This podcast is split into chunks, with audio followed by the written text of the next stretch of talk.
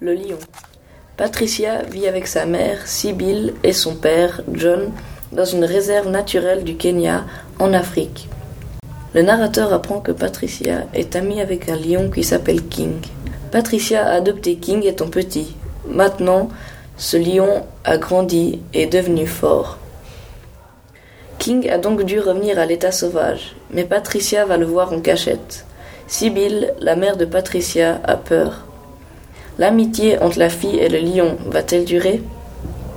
J'ai bien aimé ce livre. Le suspense, l'action et les descriptions de la nature sont passionnants. Je conseille vraiment ce livre. Le livre a été écrit par Kessel et paru en 1958.